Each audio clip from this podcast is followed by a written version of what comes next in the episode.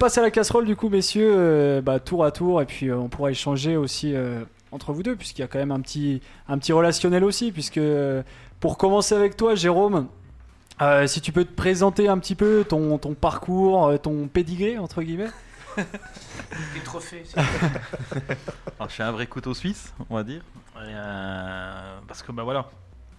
Là aujourd'hui, je suis community manager, donc euh, essentiellement donc, euh, donc bénévole donc au CAP euh, foot et puis également au CAP hand. Donc voilà, euh, je suis community manager professionnel, ça veut dire que je travaille aussi pour euh, pas mal de, de sociétés portissaliennes.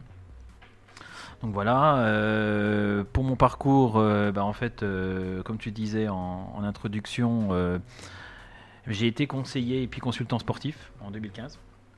J'ai passé ma licence donc d'être agent de joueur donc en novembre 2015, je l'ai pas eu, l'ai raté pour euh, pas grand chose. Ah, c'est vrai ce que je disais alors, que Mino Raiola. Donc on était, euh, on était euh, je crois 4 ou 5 000 sur Paris. Et, euh, voilà, les- l'épreuve se faisait en, en deux parties, une partie euh, écrite euh, de manière générale et puis une autre partie au mois d'avril 2016 où la partie un peu plus foot. Donc, euh, donc voilà. Euh, moi j'ai monté deux, deux sociétés. Une société, donc euh, première société euh, JB Sport Consulting où en fait euh, je gérais donc euh, la partie euh, communication, marketing et puis euh, tout ce qui était carrière donc de joueurs amateurs, semi-pro et puis professionnels, même d'entraîneurs. Et en 2000, euh, 2017, j'ai lancé une deuxième société, donc Es- Esprit Club, où là, en fait, avec le vécu que j'ai eu par rapport à tout ce qui était euh, suivi de joueurs et entraîneurs, donc euh, j'étais vraiment dans, euh, dans les clubs et je voyais ce qui se passait, les difficultés. Et là, j'étais là pour plutôt en tant que consultant où j'étais, bah, je les aidais pour monter des projets, de les structurer, parce que c'était quand même, quand même important de, les aider pour, pour, ben, pour grandir et puis pour voir d'autres, d'autres horizons sur les saisons futures. Donc tu disais community manager aujourd'hui au CA Pontarlier. Justement, Mathieu, euh, bah, ça fait un an que tu es au CA Pontarlier maintenant. Tu es arrivé euh, de d'Evian, c'est ça? C'est ça, oui. Donc euh, bah, Evian, on connaît aussi son parcours euh, à côté. Mais pour revenir un petit peu sur tes premiers pas, il me semble que j'ai bien cherché.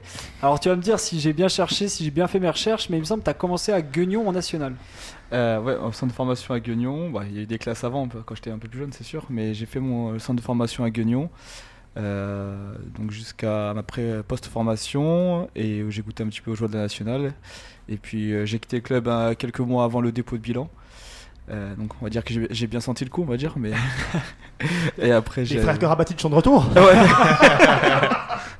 voilà, c'était c'était le VRL, c'est pas pareil, mais Ouais, euh, c'est pas mieux quand même. Mais, mais après, non, après, j'ai, du coup, après, j'ai pas mal bourlingué dans toute la France euh, jusqu'à arriver à Pontarlier avec. euh, Alors avec des- justement, tu as fait, euh, pour un peu euh, nos, nos auditeurs, quel club tu as fait euh, en parallèle Bah alors après Guignon, j'ai fait euh, un an euh, donc à Monceau, FC Monceau qui était juste à côté, euh, club rival.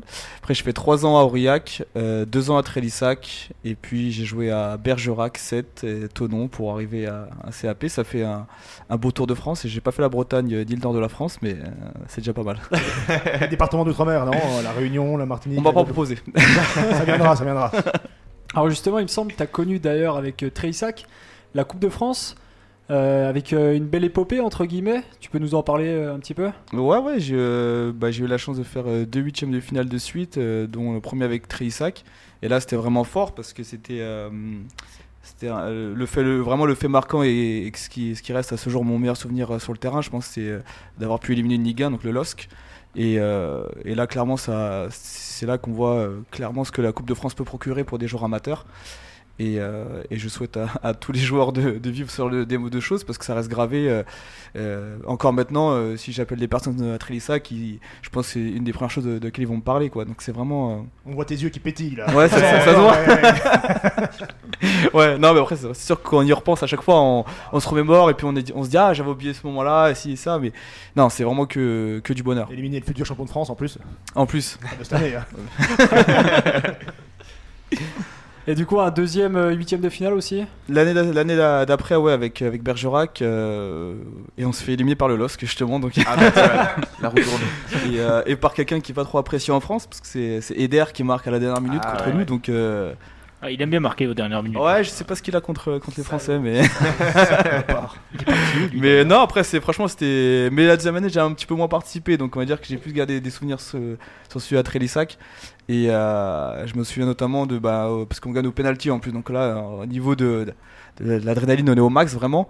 Et euh, donc, du coup, au moment où, où on gagne, je me souviens de l'envahissement de terrain où on finit tous, euh, tous en, en caleçon limite en rentrant au boxer, euh, euh, au vestiaire, parce que bon, c'est pas possible, hein, on pouvait pas repartir avec nos maillots et nos shorts, c'est pas possible. mais euh, non, non, franchement, c'était cool. C'est quoi le Springbox local là-bas C'était euh, si le VIP. Vip, ouais. Yannick a déjà sa table là-bas. hein. Alors justement, avant d'arriver euh, à Pontarlier, t'as fait euh, Tonon-Evian, il me semble, maintenant Tonon-Evian FC. Je C'est dirais Tonon, Evian, Grand Genève. Ouais, maintenant. ça. donc, euh, euh, bon, on connaît bien sûr le, le palmarès d'Elvian qui est monté en Ligue 1, etc. Il y a eu le redressement judiciaire, etc. Après, Euh, il me semble que c'était de la R1, Régional 1. Euh, pour toi, venir à Pontarlier, c'était euh, te refaire un petit challenge aussi, puisque c'était quand même euh, bah, une division au-dessus, ou alors vraiment à Evian, t'as pas trouvé euh, bah, ton confort de vie que tu trouves habituellement dans le football, quoi? Bah, disons, déjà, en fait, à Tonon, c'était de la R1 que de nom, en fait. Parce que déjà, au niveau des installations, du budget, je crois au niveau du budget, peut-être qu'il était 1,5 million de budget pour une R1, c'est, c'est considérable. Il y avait des, joueurs, des, anciens pros, des genre de- d'expérience de très, très, très bonne qualité. Une équipe dirigeante qui connaissait le, monde professionnel. Donc, c'était vraiment, il n'y avait rien de la R1, si ce n'est la compétition du week-end, en fait. Donc, euh, on était, euh, était appelés les pros tous les week-ends. Enfin, c'était vraiment un truc. euh, un, un monde complètement à part en fait à la R1 mais ça s'est pas passé exactement comme je, comme je voulais pour du moins sur le plan sportif mais sur le plan humain j'ai fait quand même des très belles rencontres donc j'aime euh, garder le positif d'une expérience parce que voilà.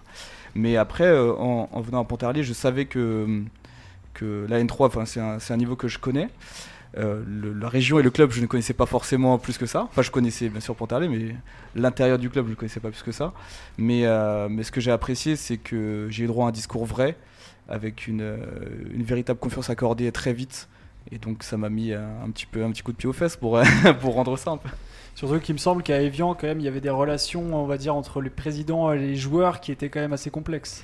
C'était très particulier, très très particulier. euh, bah forcément, euh, si vous me faites parler du président, je vais pas être euh, très tendre, mais, mais ouais, c'est vrai que disons que le relationnel, c'était pas leur fort, pas du tout.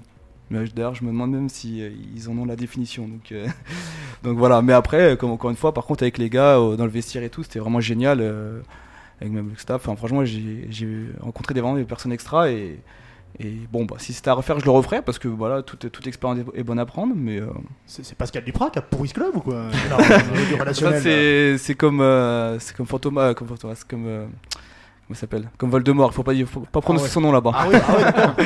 Ah non, parce que du prof, faut pas. Alors justement, quand tu arrives à Pontarlier, tu découvres euh, bah, de nouvelles installations, tu découvres aussi, bah, je pense, euh, une âme. Non, arrête. On avait dit pas pendant l'émission. Ah euh, pardon, pardon. euh, tu découvres des installations, une âme aussi, des valeurs aussi qui euh, bah, sont chères au club. Que toi aussi, Jérôme, tu dois, tu dois connaître aussi euh, ces valeurs qui sont fidèles euh, au Pontisalien d'ailleurs. Est-ce qu'aujourd'hui, euh, tu te sens vraiment bien intégré, bien ancré dans ce club euh, Tu sens que bah, tu parlais d'un discours vrai justement. Est-ce que ça te change des clubs auparavant que tu as fait? Euh, oui, clairement. Après, je, je me sens bien à Pontarlier. Déjà, je peux le dire clairement pour une raison, c'est que ça correspond bien à mon environnement. C'était un club familial, euh, euh, club familial, donc qui te met de, de la meilleure disposition pour être performant, et ça, c'est ce que j'apprécie. Euh, après, c'est vrai que en arrivant d'Evian, il m'a fallu quand même 2-3 semaines pour, euh, pour m'acclimater. Parce que je vous dis au niveau des, voilà, des infrastructures, du matériel, etc. et tout, ça m'a voilà, ça m'a un petit peu changé. Donc il a, il a fallu que je m'adapte. Mais, euh, mais après, je, je regrette pas du tout mon choix. Et puis surtout, euh, je me sens comme, comme si j'étais là depuis 5 ans, comme à la maison. Quoi. Mais t'as dit tout à l'heure que tu connaissais Pontarlier avant de connaître le CAP T'avais déjà des attaches à Pontarlier Tu connaissais quelqu'un? Je, non, je, connais, enfin, je connaissais le club, etc. Mais La boisson. Un petit peu aussi. Mais je m'étais pas, Merci. je m'étais pas aventuré jusqu'à venir à Pontarlier parce que j'avais des échos sur la météo déjà. Tu connaissais pas la ville Non, pas du tout. Justement, Jérôme, euh, Mathieu a parlé un peu de ses valeurs familiales, etc. Est-ce que toi, alors en tant que community manager, et on sait l'énorme boulot que tu as fait, puisque bah, avec Thomas, on commente les matchs euh, régulièrement aussi, et on, a de très bons contacts avec vous. Euh, Est-ce que toi, tu l'as ressenti, ces, valeurs familiales, euh, puisque tu y es depuis au Pontarlier 2019 C'est ça, oui. Bah, depuis, bah, je suis au comité directeur depuis, bah, avec le nouveau bureau depuis novembre euh, 2019. Puis j'étais ancien joueur de 2007 à 2010. Voilà. Et du coup, oui, on, a vraiment, on sent qu'il y a une nouvelle âme. Je pense que c'est déjà, ça vient aussi de- du travail d'Alex et puis de, Jean-Luc. hein. Euh, ils font un travail euh, énorme au club et on, voit que euh, c'est la simplicité, c'est la solidarité, c'est vraiment comme tu dis. Mathieu, on voit c'est vraiment l'esprit, famille. Et depuis que ben, Bertrand Gabriel, le président, est, arrivé, ben voilà, il y a un nouvel élan. et tout ce monde-là, en fait, tire dans le même sens, le club. Il n'y a pas de dire, bah voilà, il y a le comité, il y a la partie sportive, la partie administrative. Non, aujourd'hui, on va tous dans le même sens, et c'est pour ça que euh, on va réussir. Je peux ajouter un truc, c'est depuis que mon fils a été recruté par le CAP Pontarlier que ça va mieux. hein. pour les U6, U7. Parce qu'il y a le papa qui vient avec les mallettes de Zurich, c'est pour ça. Avec des bières, accessoirement. Ah, pardon, pardon. Acheté au CAP d'ailleurs. Ah d'accord. T'as payé l'entrée? Euh, non, j'ai payé les bières. Voilà. Non, mais c'est- vrai qu'on sent qu'il y a aussi un petit engouement dans la région vis-à-vis du CA Pontarlier. Nous, par exemple, on, on a des très, très bons retours sur les diffusions. Et on- il y a beaucoup de gens qui nous en parlent. Donc, on sent que vraiment qu'il y a un élan, euh, qu'il y a un élan au- autour de, de- de ce club. Donc, c'est- super sympa, ça. Oui, puis on, puis on voit, euh, moi j'ai pris quelques statistiques et euh, je ne sais pas si vous êtes au courant, c'est que l'Actu Foot fait chaque année donc son classement sur les 15 000 clubs français et on se situe 97e sur, sur 15 000 euh, sur le fait bah, que les gens nous suivent sur les réseaux sociaux. Donc ça veut dire que le CAP a vraiment sa place au sein, euh, au sein du football français. Quoi. Just- Justement, c'est intéressant d'avoir un petit peu les, les statistiques comme ça sur les réseaux sociaux. Toi qui bah, y a accès à ces réseaux sociaux, euh, par exemple, en une semaine, combien de visiteurs, euh, si tu as les, les chiffres, par exemple, pour le, le club? Alors, auparavant, avant qu'on prenne les, on va dire les rênes donc, sur les réseaux sociaux, donc on était sur du 30 000 vues par mois. 30 000 vues sur les réseaux sociaux et puis 30 000 euh, vues sur le site internet. Euh, depuis qu'on est, depuis qu'on est présent, et ben maintenant on est passé à 433 000 vues donc, euh, par mois sur les réseaux sociaux et 47 000 sur le site internet. Voilà, on explose. c'est vrai que quand on fait les, les lives, ben voilà, on essaye vraiment d'être au cœur de, au cœur du match. D'ailleurs, vraiment, il y a Guillaume Chabot qui nous a rejoint, donc photographe professionnel, donc qui vient bénévolement donc couvrir les matchs. Et puis on essaie vraiment de faire vivre euh, les matchs, donc euh, bah, grâce à, Flex Radio. Et puis bah, nous aussi, on essaye de mettre la petite pierre à, l'édifice par rapport à tout ça, quoi. Donc euh, et puis les gens apprécient. On est vraiment suivis. Euh, moi, j'avais fait des stats. Je crois qu'on était suivis entre 6 et 7 000 personnes nous suivent lors des lors des matchs à domicile, quoi. Justement, Mathieu, est-ce que tu sens bah, autour de ce club National 3, tu as déjà fait d'autres National 3, est-ce que tu as déjà vu tel contexte autour d'une National 3 Euh, National 3, non, pas à ma connaissance, non. Après, c'est vrai que malheureusement, euh, le contexte a fait que j'ai pas eu beaucoup de chance, j'ai pas fait beaucoup de matchs à la maison. Mais moi, c'est un des premiers, un des premiers échos que j'ai eu en arrivant ici, c'est qu'on m'a dit que bah, tu verras, les, gens ici sont, ils sont présents, ils sont exigeants, mais ils seront durs derrière l'équipe. Et, euh, et ça s'est vu notamment bah, sur, le, match de Coupe de France face à Valdaon. Là, on a senti vraiment qu'il y avait un engouement, malgré que- qu'ils n'ont pas pu se déplacer, à part quelques-uns qui, qui ont quand même Qui fait se des promener autour. voilà, euh, hein, ils, ont, ils ont trouvé un petit parking sauvage, mais. mais non, mais c'est vrai qu'en National 3, quand même, c'est peu fréquent et c'est appréciable. Euh, Pour un joueur, forcément, de, de- de se sentir poussé, euh, comme on dit, pour, par le 12e homme, c'est primordial. Qu'on peut être euh, en district, en Ligue 1, tout ce que tu veux, ça compte. Justement, forcément. ça m'intéresse, tu parlais du deuxième homme là. Est-ce que vous avez des groupies qui vous suivent, euh, une communauté de, de jeunes premières qui vous, qui vous jettent des soutiens-gorge à la fin des matchs Parce que du coup, ça pourrait nous intéresser et nous pousser à vous suivre? C'est vrai? Ah bah écoutez, bah, bon, personnellement, non, mais après, euh, il Ah. faudrait que je demande à mes collègues. Mais... Vous n'avez pas de fans féminines? Pardon? Des, des- des fans vraiment exaltés, des, des filles girl. vous- Pas des pop-pom girls, mais Ah bah ça, le genre, ouais. ça, ça, ça doit, ça doit exister quand même. ouais, elles, sont, elles sont pas manifestées encore. Bah non, peut-être qu'elles ont pas euh, les numéros, les noms, je sais pas. On les attend là. Triste. Ok. C'est la neige. Après, tu parlais de 12e homme. C'est vrai que quand on voit les parcours, euh, on va dire chaque saison euh, du CAP euh, football, voilà, le, le parcours en Coupe de France, ça joue beaucoup.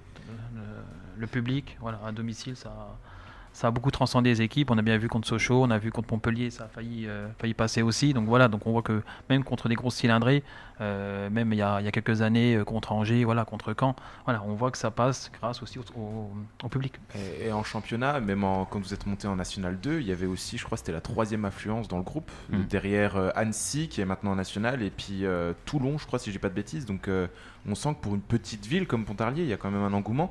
Mais est-ce que c'est pas aussi, euh, ça se résume pas aussi aux clubs de national qui prennent une certaine ampleur? Je regarde les deux clubs de Besançon et Guignon qui sont aussi très très actifs sur les réseaux sociaux. Il y a Ah bah une marche qui a été prise par sûr. tous ces clubs à ce niveau-là. Est-ce qu'on pourrait pas tendre après de plus en plus vers une professionnalisation aussi de ces étages inférieurs qui sont encore un petit peu sous-estimés? Bien sûr, bah, j'allais en venir. Euh, J'ai j'ai pris le classement donc, euh, au niveau des réseaux sociaux. On a donc le DFCO qui a 178 000 fans, euh, Sochaux 168 000. Ensuite, après, on a l'ASM Belfort, euh, troisième avec 13 000. Le FC Guignon Mm. avec euh, un peu plus de, de 11 ou 12 000. Puis après, on a, on a Pontarlier. Mm. Euh, le Racing Besançon euh, vient juste après. On a euh, également euh, le BF, on a Louan, voilà, même Jura Sud. Donc du coup, on voit quand même qu'on attire quand même du monde avec euh, plus de 7300 fans et ça progresse euh, de mois en mois quoi. Donc c'est c'est positif. Tu parlais après de, prof- de professionnalisation. Moi je pense qu'on tous les clubs devront se professionnaliser aujourd'hui, que ce soit un club de R1, que ce soit un club de National 3, si on veut progresser, si on veut se développer, puis monter d'un cran, je crois qu'à un moment donné il faudra. Et puis la Covid aujourd'hui fait que euh, on, doit prendre conscience de ça. Voilà, si les présidents, si les, comités ne, ne prennent, ne, ne- ne prennent pas conscience de cette situation-là, je pense que le club est mort. Alors Mathieu, j'aimerais revenir un petit peu sur un épisode cette année. C'est la Coupe de France euh, bah, qui s'est tenue euh, alors dans, des, dans un contexte sanitaire exceptionnel. Euh, pour toi, est-ce qu'ils ont eu raison de maintenir cette euh, Coupe de France cette année, sachant que bah, quand même euh, les amateurs ont pris pour leur grade? C'est une bonne question. je pense que, je pense que ma, ma réflexion a évolué là-dessus parce que personnellement, je voulais absolument la jouer. Je voulais absolument la jouer parce que c'est la Coupe de France et parce que du coup, oui, des souvenirs, donc j'ai envie de refaire des parcours, etc. et que c'est- une super compétition. Mais après, c'est vrai que quand on voit dans les conditions euh, qui ont été amenées pour pouvoir jouer un match, c'est-à-dire euh, faire un test euh, PCR le mercredi, faire un test antigénique le, vendredi ou le samedi selon le jour où tu joues, après, il y a un protocole strict, etc. Pour du foot, ah, et ça, chaque semaine, si tu passes, ah, c'est vrai qu'on se dit qu'il y a quand même. il y a peut-être d'autres priorités actuellement. Mais. euh, Puis à côté de ça, la préparation physique, non? Ouais, la- Ça a l'équité pas été sportive compliqué? où euh, vous avez c'est pas ça, repris c'est ce que avant j'ai- un c'est long bien. moment. Alors, à la limite, nous, on a joué contre Valdaon, on avait des préparations physiques à peu près similaires. Ouais, donc, ouais, euh, on n'a pas, on n'a pas été trop impacté. Mais la semaine qui suit, on a joué Fleury euh, qui ne qui s'est jamais arrêté. On a explosé. Donc euh, après, voilà. Ouais. Donc euh, l'é- l'étiquette sportive a été, a été forcément euh, faussée. Et c'est pour ça que j'ai eu à fort. Après, au bout d'un moment, ma, ma réflexion a évolué. Je me suis dit peut-être que, bah, en fait, euh, la raison de- doit parfois l'emporter, en fait. Mais en tant que joueur, t'avais vraiment envie de la jouer, t'as été content de la jouer quoi. Ah oui, complètement, C'est hein, à côté quoi. Si tu avais continué, tu vois que maintenant il y a beaucoup de clubs amateurs, c'est exceptionnel qu'il y ait autant de clubs euh, de, de ce niveau qui aient atteint de ces phases finales. Tu dis si tu en avais fait partie, est-ce que hum, ta réflexion aurait été aussi différente ou tu te dis, tu aurais quand même dans un coin de ta tête te dire ouais c'est quand même pas, c'est quand même trop bizarre, ça va pas quoi. Non, honnêtement, je pense que je l'aurais vu de manière un petit peu égoïste quand même. Ouais. Je sais pas, faut, être- faut être honnête. euh, on n'aurait on n'aurait pas boudé notre petit plaisir. Ben, on dit, bah, Nous non plus à vous regarder. Hein, Voilà. Donc, dire, hein. on nous donne la chance de jouer euh, de la compétition. Ah, On va pas dire non, on va pas dire non, ça c'est sûr. Mais euh, parce que des fois, bah, c'est ça aussi. Hein, c'est bon, bah l'autre, le voisin, il peut pas. Mais bon, bah toi, tu peux, bah tu vas prendre ce qu'on te donne. Mais euh, mais clairement, c'était pas forcément la, la meilleure option parce que pour moi, la Coupe de France, c'est euh, avec le public, c'est avec Ouais. la ferveur, c'est euh, et encore plus qu'en qu'en championnat, c'est vraiment, euh, c'est vraiment le club, entre guillemets, le petit club qui, euh, qui est complètement transcendé et qui joue à, à 200% de ses capacités sur clair. 90 minutes, qui va euh, bousculer le gros et, et parfois même le faire tomber. Pourquoi il l'a pas mis ce penalty Junior Miranda Pourquoi il l'a pas mis? Junior, si t'es à l'écoute, pourquoi tu l'as pas mis? Bon, après, il marque dans le jeu quand même. hein. Ouais, ouais. C'est vrai, c'est vrai. C'est pas une excuse. Non, C'est parce qu'il était là sur le plateau. Justement, Mathieu, là en ce moment, vous êtes un peu en dilettante, on va dire, entre guillemets, avec les entraînements. Alors, comment ça se passe encore aujourd'hui dans la continuité? Bah alors pour ceux qui euh, peuvent venir, euh, donc c'est assister aux séances, il y a des séances le mercredi midi et le vendredi midi. Et après on a des séances communes le samedi et dimanche matin. Donc ça fait quatre séances euh, pour ceux qui peuvent participer à toutes les séances. Et à côté de ça, on a, on a un, pré- un préparateur physique donc, qui nous a donné un programme à faire chaque mois. En fait on a un, programme différent qui nous permet de compléter les séances sur lesquelles on ne peut pas être présent en fait. Donc ça nous permet de, déjà de continuer à s'entretenir parce que c'est primordial. Euh, déjà pour le staff, pour pas retrouver des joueurs au bout d'avec 3-4 mois de, sans, sans compète, sans entraînement, sans rien. Et, et voilà, et avoir un, un groupe complètement en lambeaux décimé. Quand on voit qu'il y a Dimitri Payet qui arrive sur le terrain le dimanche midi. Voilà, par exemple. Content, hein Mais après, c'est vrai que gratuit, ça, encore une fois. on n'a on n'a pas parlé de l'OM une seule fois. C'est vrai, c'est vrai. euh, Deux secondes. deux secondes. Mais c'est vrai que ces, ces séances, ça permet quand même de se retrouver malgré tout, parce que j'en parlais avec, euh, avec Jérôme en off, c'est pas, c'est pas la compétition, ça c'est sûr, ça ne remplacera jamais la compétition, mais ça permet quand même de garder le lien entre nous, parce que parce que c'est primordial et ça permet de prendre un peu de plaisir ensemble quand même. Alors Mathieu, on avait une question sur les réseaux sociaux de Pascal Rob qui demandait est-ce que le Covid, alors dans un premier temps, a changé ta vision sur le foot et dans un deuxième temps, euh, beaucoup de joueurs pensent à arrêter en amateur. Est-ce que tu ressens euh, bah, justement ça un petit peu?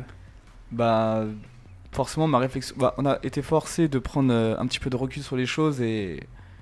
À- comment ça s'appelle à, bah, Cette frustration qu'on avait pendant ces semaines où, on ne pouvait pas jouer, mais surtout quand on ne savait pas. Et ben, disons que ça nous, a, ça nous a permis un peu de se recentrer sur d'autres choses, c'est-à-dire soit, sur la famille, les amis, enfin bref, des activités, euh, on va dire, qui on peut-être oublié un, petit peu en, temps normal. Mais, euh, mais c'est vrai que moi, ce qui, ce qui me dérange un petit peu, c'est qu'on s'habitue en fait à ne, plus, à ne plus jouer le week-end. Et ça, je trouve ça un petit, peu, un petit peu dommage, un petit peu triste, mais ça va revenir. Mais je trouve ça un petit peu triste. Et après, sinon, euh, pour la deuxième question, euh, moi je suis très loin d'être en, en pré-retraite, donc euh, j'ai encore euh, beaucoup à donner tant qu'on tu as quel moi, âge? donc, Je vais avoir 31 ans. Là, tu les fais pas. Donc non, non, je suis... 42. C'est pas un appel du, c'est pas un appel du pied, hein. pour l'appel du pied, c'est Guillaume. Mais non, non, moi j'ai encore de, de belles années si on veut encore de moi, y a pas de souci, je suis là. Justement, je vais te poser une question très journalistique, mais est-ce que tu seras euh, encore l'année prochaine au Serpent-Arlé Euh, si le club veut de moi, je réponds de ça, pas de problème. C'est beau, c'est beau. Question con, réponse con, c'est ce qu'on dit. Alors on a une autre question, euh, toujours du, du même personnage. euh, que pense-t-il de son président Bébert en deux ou trois qualités? En deux, trois qualités. Alors, c'est quelqu'un de euh, généreux, euh, franc et disponible. Toi Jérôme, t'en as parlé un petit peu euh, justement de Bertrand Gabri qui a repris les règnes. Euh, Est-ce que tu sens qu'il y a eu une évolution avec lui vraiment dans, dans le club? Oui, parce que c'est quelqu'un qui connaît déjà bien le club, euh, qui est du secteur, du coin, et puis surtout c'est que c'est quelqu'un voilà, qui veut imposer euh, sa patte. Ça veut dire quelque chose de, voilà, de carré, on va essayer de, de, de- de professionnaliser le club, et euh, il le fait pas de manière, allez, on, fait ça en six mois, voilà, on prend le temps de, de construire euh, les, les marches, de construire les, les fondations pour euh, ensuite, ben, pourquoi pas, peut-être dans deux ou trois ans, voire un peu plus haut, mais voilà, pour le moment, il faut, il faut reconstruire, et puis avec la situation de la Covid, on est, on est bien obligé quand même de, prendre des, des mesures un peu plus mesurées si on veut développer le club. Alors justement, messieurs, je vais vous laisser la parole. Si vous, vous avez des questions, allez-y. Bah, Tu viens de me loter, je voulais poser exactement cette question, justement voir ce que le Pontarlier CAP euh, essayait de viser dans quelques années. Si c'était. bon, Mais tu viens d'y répondre. donc Après, parfait, euh, moi je pense que voilà, aujourd'hui on a notre place. Euh, viser plus haut, ça serait, euh, je pense, pour faire, euh, faire, des, faire une bêtise. Euh, on a bien vu hein, la montée en National 2 euh, sportivement, ça a été quelque chose de- d'extraordinaire, mais euh, administrativement puis financièrement, ça a été très compliqué quoi. Donc voilà, donc du coup, il vaut mieux reconstruire et puis euh, le comité fa- fait tout pour, euh, bah, voilà, pour euh, construire le club. On va faire ça gentiment, tranquillement, et puis pourquoi pas dans deux ou trois ans, en fonction de la situation, du contexte, euh, viser plus haut quoi. Voilà. Ah, Après, pour la, la Nationale 2, je trouve que c'est frustrant parce que vous êtes tombé sur le pire groupe. Quoi. Il y avait le Grand Est euh, qui était à portée de main avec des trajets beaucoup plus simples et des clubs entre guillemets plus abordables. Là, vous tapez euh, la moitié du championnat, c'est des, réserves de, de Ligue 1 ou de Ligue 2 avec des déplacements à rallonge. Je pense que ça n'a pas aidé. euh, c'est- c'est c'est dommage qu'il y ait eu ce, ce- contexte-là parce que ça se trouve, euh, on serait encore peut-être en National 2 euh, dans l'autre groupe. quoi. Oui, parce que c'était compliqué quand même de, de se déplacer à Marseille, de se déplacer aussi à Nice. hein, je me Mm. souviens du, du déplacement, voilà. Donc Il y avait du- Monaco aussi. Monaco aussi, en- donc en, euh, minibus, là, tu en minibus, heures, là. voilà. Et puis on repartait dans, dans la foulée, et puis on rentrait le dimanche, et puis euh, le lundi c'était de nouveau boulot pour euh, l'ensemble des joueurs, quoi. Donc du coup, c'était Ah, pas. Il n'y a pas de nuit à l'hôtel. Comment ça, le CAP, il a pas. pas de jet privé? Mais non. Si, il y a un bus, mais c'est pour les rugbyman. Ils ils le prêtent pas. Si, On filles. patron hein, pour qu'il finance. euh, Mais euh, oui, c'est vrai qu'on était tombé sur une sur une poule vraiment euh, très très difficile, et puis euh, on voit l'exigence d'une euh, du National 2. Alors toi Jérôme, tu parles bah, justement de cette accession euh, au National 2 qui serait peut-être une bêtise.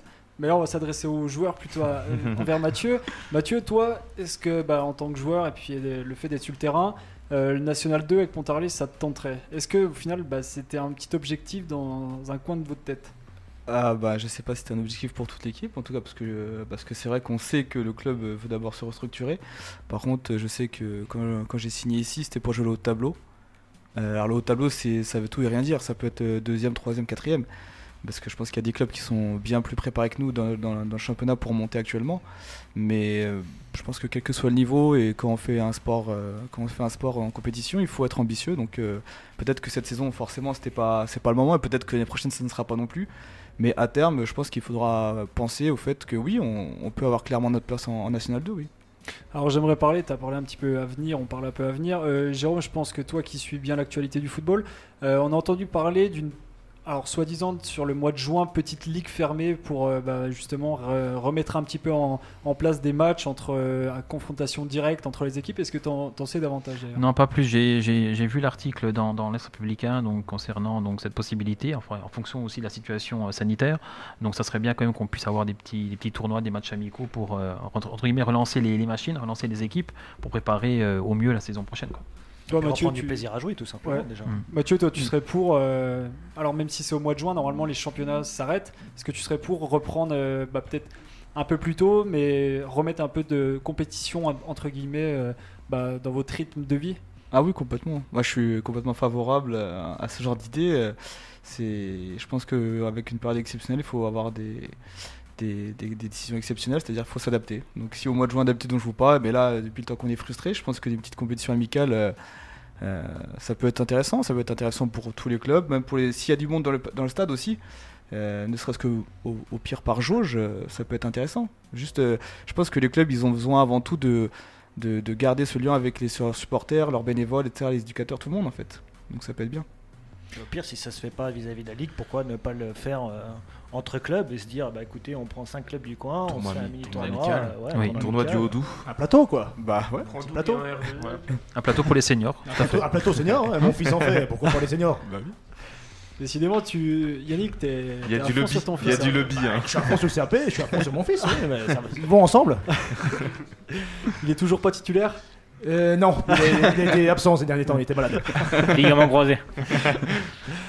Euh, Est-ce que vous avez des questions Ouais, encore? J'aurais une question pour Jérôme. Euh, concernant le, le- le- le test d'agent que tu avais passé, est-ce que tu sais si le, le- le- le concours il est uniformisé dans tout le, le- dans, dans le monde ou ne serait-ce qu'à échelle européenne ou est-ce que c'est vraiment quelque chose qui est euh, par pays ou... Bah, en fait, euh, chaque, chaque fédération organise en fait son concours.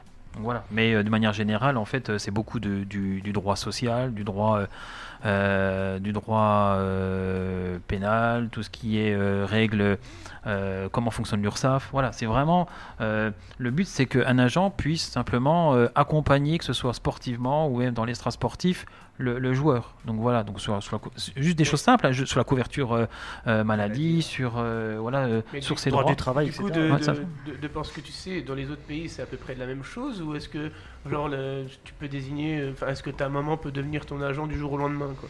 Donc en fait, euh, Radio, je pensais pas à toi, hein, désolé. Ouais, petite mention à Maman Radio. en, en avril, moi j'ai passé donc le concours en novembre 2015 et en avril euh, 2016, donc la FIFA a, a déréglementé le, le rôle des agents. Donc du coup, il n'y a que la France, comme c'est inscrit dans l'institution, en fait, où on, on doit avoir une licence donc euh, d'agent. Moi, je le faisais bénévolement. Donc voilà. Donc euh, mes joueurs qui étaient euh, et puis mes entraîneurs qui étaient euh, sous contrat, je, je les je travaillais sur tout ce qui était images, réseaux sociaux, reportages photos, vidéos et puis c'est vrai qu'avec mon réseau, et ben simplement je leur faisais bénéficier. Mais là béné- bénévolement, gratuitement par rapport à ça. Mais on sort du moment du moment où on sort des, des limites du territoire français, c'est entre guillemets tout le monde peut être agent, euh, voilà. Donc euh, c'était un petit peu inégal par rapport en fait aux, aux licenciés euh, aux licenciés français quoi.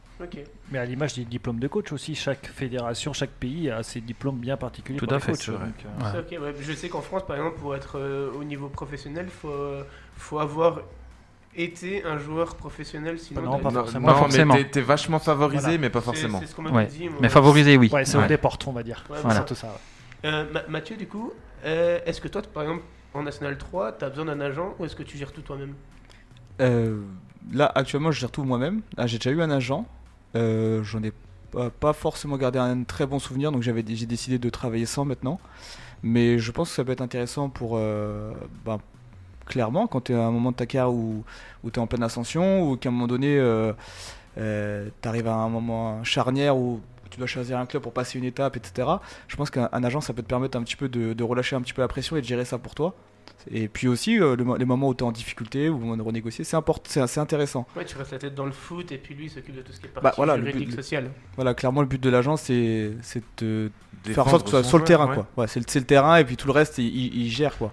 Et euh, je pense que si un joueur qui, qui a des ambitions euh, assez, haut, assez élevées, je pense qu'il peut tout à fait se permettre de, prendre un agent s'il a vraiment confiance et s'il est de qualité, le problème, c'est justement la confiance, parce qu'on voit qu'il y a eu beaucoup de problèmes avec les agents qui essayaient de, qui étaient pas très honnêtes envers leurs joueurs, qui les défendaient juste pour pouvoir euh, se mettre un petit billet de côté en plus. Donc oui, je pense que la confiance, ça doit être euh, très important. Quand on est jeune joueur, je sais pas si faut, faut, être bien entouré. Donc je comprends qu'il y ait beaucoup de joueurs qui aient choisi des membres de leur famille ou en tout cas des, membres proches euh, de qui connaissent depuis longue. Allez, longue tiens, durée. Rabiot dans la tête encore. Vous êtes sûr que cette dame a passé des diplômes pour être là où elle est Enfin, je- Après, il faut se méfier aussi sûr, du hein. cadre, Vérifier, hein. du cadre familial. hein, quand on Ah voit ouais. aussi Anelka, Des hein, fois. euh, voilà, il faut se méfier de, de ceci. Après, euh, moi, moi, comme je dis souvent, c'est pas le, c'est pas l'agent qui fait le joueur, c'est le joueur qui fait l'agent. Voilà. Aujourd'hui, euh, euh, un, un joueur talentueux, il y aura toujours des demandes. Après, voilà, comme dit, euh, comme dit Mathieu, ce qu'il faut, c'est euh, c'est l'accompagnement. Et il est là, l'agent a ce rôle-là d'accompagnement. Mais il y a de plus en plus de personnes qui gravitent autour des joueurs maintenant, euh, que ce soit pour l'image. pour- intermédiaires, même Voilà, pas forcément oui. agents, mais intermédiaires Oui. ou qui, euh, qui se faufilent un petit peu dans les dossiers. Quoi. Et puis de plus en plus jeunes. Ouais. Et euh, les joueurs de plus en plus jeunes sont, sont ciblés. Donc euh, il est là aussi. Et je pense que ça fait aussi peur euh, par rapport aux parents. Quoi. Ça, ça se comprend, ouais. Mathieu, on parle un peu d'agent, ambition et tout. Est-ce que toi, tu as déjà été approché pour jouer plus haut et est-ce que tu as déjà ambitionné de jouer plus haut? Alors oui, ça m'est arrivé euh, dans le passé. Je me souviens de moi, notamment quand je jouais à Aurillac, euh, j'étais en National 3, enfin CFA2 à l'époque plutôt, fallait dire. Euh, je me souviens que j'aurais dû, euh, par exemple, signer à, à Boulogne-sur-Mer en National. Euh, c'est pas, c'est pas pareil. Hein. Pareil, Jean-Pierre Papin Spirit. Ribéry surtout. hein. hein. Ça m'est arrivé d'avoir des approches ou même des essais euh, euh, en Ligue 2, euh, etc. Et après, en fait, euh, bon, ça c'est propre qu'à ma façon de faire, mais j'ai toujours privilégié des, pro- des projets où, où je me sentais le plus désiré en fait. Mhm. Voilà. J'ai jamais été, par exemple, j'ai jamais privilégié le cadre de vie, euh, euh, la proposition financière ou quoi. C'est toujours été là où, où le discours me paraissait le plus, plus en phase avec ce que je, re- je recherchais. Et euh, bon, ça n'a pas toujours fonctionné, hein, je tiens à le dire, mais Mais au moins, tu j'ai- l'admets, tu l'admets au moins. voilà, non, mais je l'admets complètement. Mais au moins, ça me permet d'avoir une ligne, euh, ligne de conduite et, et j'en déroge pas au moins. Pour clôturer, euh, Jérôme, euh, j'ai vu que tu as pris pas mal de notes. Alors, je me demandais, est-ce que tu veux rajouter des, des trucs? Non, bah pour moi, euh, je pense avoir dit le- l'essentiel. Mathieu, tu veux lâcher un petit dernier mot sur, euh, bah, je sais pas, la- ta présence au CA Pontarlier maintenant? Bah, juste, je pourrais dire que je suis. euh, je regrette pas du tout mon choix, en tout cas, d'avoir signé au CAP. Et euh, je suis persuadé que le meilleur reste à venir quand, quand tout le monde pourra revenir au stade. Bah merci, vous restez pour le quiz? Ouais, Oh oui, sûr. plaisir. Je sais que Mathieu, t'es un habitué des quiz toi, maintenant. Mais je me ferai un plaisir de te battre. Allez, on se retrouve dans quelques instants pour la troisième partie de l'émission. À tout de suite.